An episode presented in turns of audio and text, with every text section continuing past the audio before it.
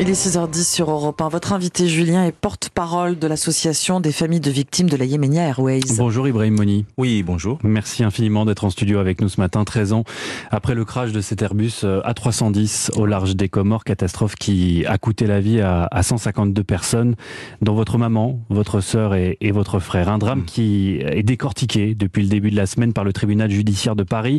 La compagnie aérienne euh, Yémenia y est jugée en correctionnel pour homicides et blessures volontaire.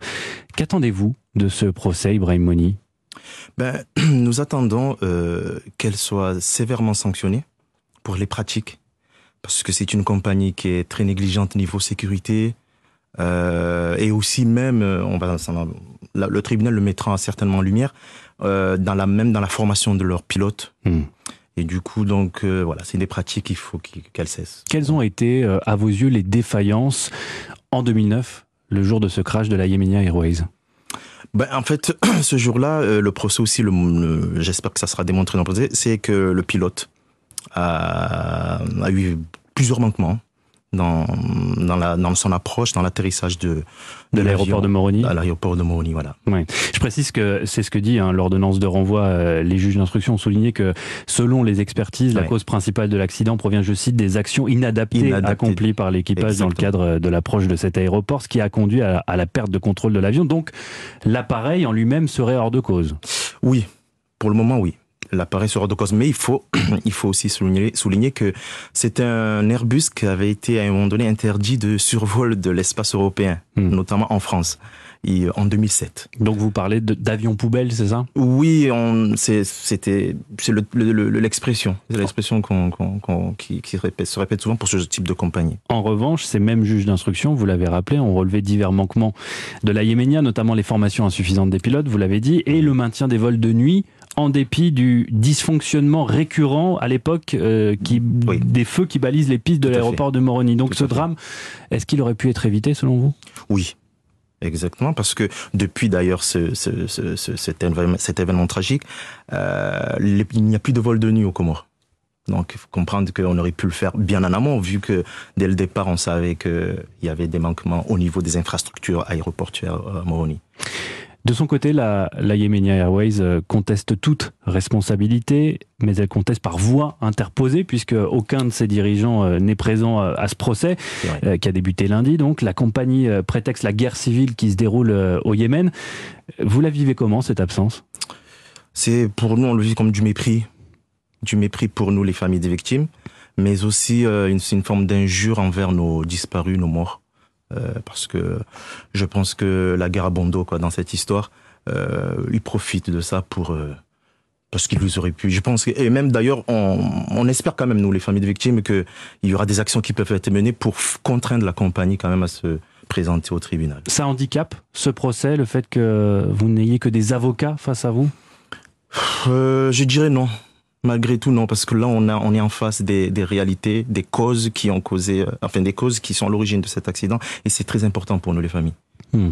Ah ouais, Mais cette quête de la vérité, elle n'aurait pas été facilitée si vous aviez les, en tout cas les dirigeants de l'époque, de la Yéménia? Bien sûr, bien sûr, ça aurait été plus facile pour ne serait-ce que faire son deuil et pouvoir avancer, d'avoir les responsables devant nous. Oui. Quelle a été l'attitude de la Yéménia depuis euh, ce jour de 2009 où vous avez perdu euh, Ben écoutez, ça, ça, a toujours été du mépris du début jusqu'à la fin, parce que même dans la partie civile de, de, de, de cette affaire, lors des indemnisations des familles, euh, on sait que jusqu'à aujourd'hui, euh, un tiers des familles n'ont pas encore été indemnisées complètement, alors que c'est quelque chose qui se fait de manière très rapide. Normalement, quand il y a un accident, il y a les accords de Montréal qui, qui, qui prévoient un dédommagement direct des familles endeuillées. Hmm. Et ça n'a pas été. Dédommagement de la part de la compagnie? Oui, des assureurs de la compagnie hmm. euh, pour les familles euh, des victimes. Et avec nous, on a dû euh, batailler devant des juridictions à Aix-en-Provence notamment. Il y a un témoignage qui est très attendu, c'est celui de Baya Bakari, l'unique survivante de cette mhm. catastrophe. C'est cette adolescente de 12 ans à l'époque qui avait été retrouvée vivante après s'être accrochée de longues heures à un débris flottant de l'appareil. Elle sera entendue le 23 mai. Mhm. comment va-t-elle? Est-ce que vous la conseillez, la préserver de toute la pression qu'il y a autour de ce procès? Ben écoutez, c'est une jeune fille qui, malgré elle, a appris à s'endurcir avec ce qui s'est passé. Je pense qu'elle n'a pas vraiment besoin de conseils. Elle est très bien encadrée avec euh, son papa d'ailleurs.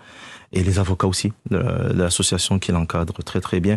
Donc je pense qu'elle attend avec impatience, tout comme nous les familles, de pouvoir s'exprimer et dire ce qu'elle a vécu. C'est un procès qui, c'était un témoignage, pardonnez-moi, qui est déterminant.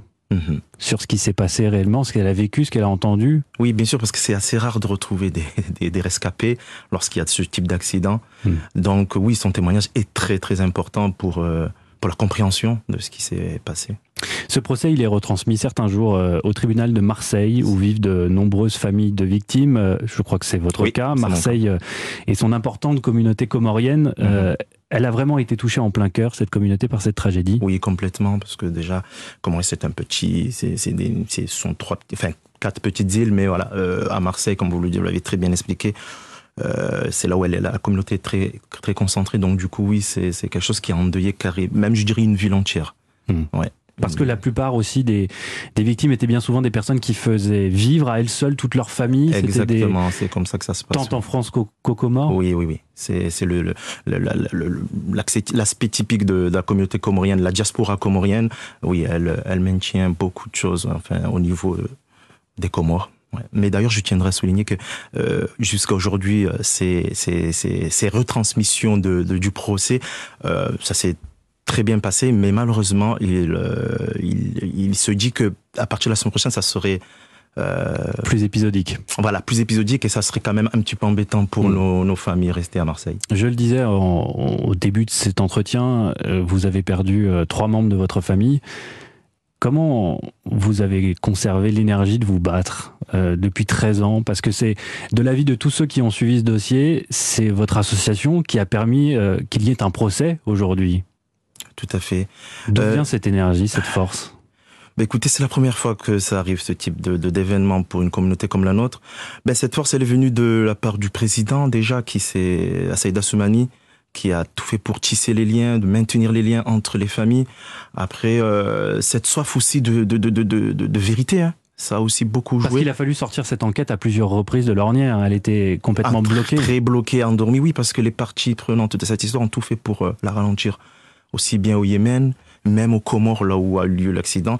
Et bon, mais quand même, on a eu de la chance aussi d'être bien entouré aussi par des avocats qui ont, qui ont fait le nécessaire pour que cette affaire ne soit pas étouffée. Merci beaucoup, Ibrahim Moni, porte-parole de l'association des familles de victimes de la Yemenia Airways, d'avoir été avec nous euh, ce matin en studio. La Yemenia qui est jugée jusqu'au 2 juin prochain. On va continuer, bien évidemment, de suivre ce procès attentivement. Bonne journée à vous. Merci. Merci à vous.